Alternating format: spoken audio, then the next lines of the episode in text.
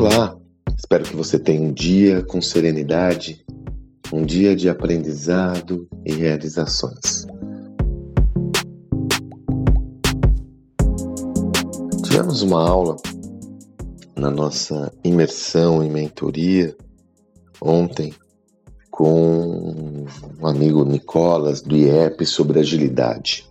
Seguramente o Nicolas é, está aí ouvindo esse áudio é um dos que acompanham meu projeto por aqui e tem uma especialidade importante sobre agilidade. Tenho compartilhado muito do conhecimento com o Nicola com a nossa comunidade e, como tal, o convidei, nós o convidamos para estar na nossa imersão. Nós sempre temos convidados externos para criar valor ao nosso projeto. Agora, ouvi, a aula foi incrível, realmente eu tirei vários insights. A gente sempre está aprendendo, reciclando, ressignificando nosso saber nesse mundo em transformação, mas especialmente uma fala do Nicolas me chamou muito a atenção e me trouxe uma perspectiva de uma, uma visão é, que eu tenho trabalhado muito, só que sobre uma outra dimensão. Veja, eu tenho comentado muito sobre a importância da disciplina, a importância da disciplina nos processos de aprendizado e autoaprendizado, a importância da disciplina nos processos de transformação cultural,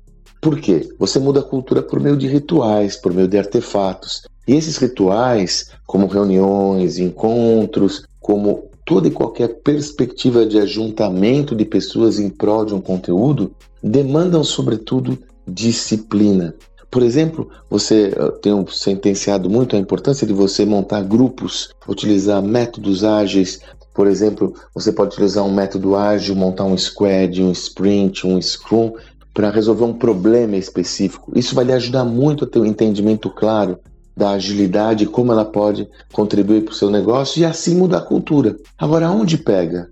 Por que é tão difícil fazer isso? Devido à disciplina. Você está envolto na sua rotina do dia a dia, as suas pessoas estão alocadas na geração de resultados no curto prazo, nas rotinas diárias, acabam não tendo tempo efetivamente para se dedicar a outras atividades, outros arranjos, outros formatos que, por serem novos, vão demandar tempo devido à curva de aprendizado. Dessa forma, é necessário disciplina para cumprir com aquilo que você definiu como importante e rigorosamente cumprir esse plano. Agora, qual foi o insight por trás dessa visão que para mim é central? O Nicolas trouxe uma visão muito legal. A rotina gera consciência. Olha que visão interessante. Então, quando eu falo da disciplina, eu me refiro a criar uma nova rotina rumo a quê? Rumo à inovação, rumo a um novo pensamento, rumo a uma nova perspectiva. E quando você cria essa rotina, ela influencia na mudança do nível de consciência individual e coletivo e gradativamente vai mudar o mindset da companhia. E o oposto é verdadeiro.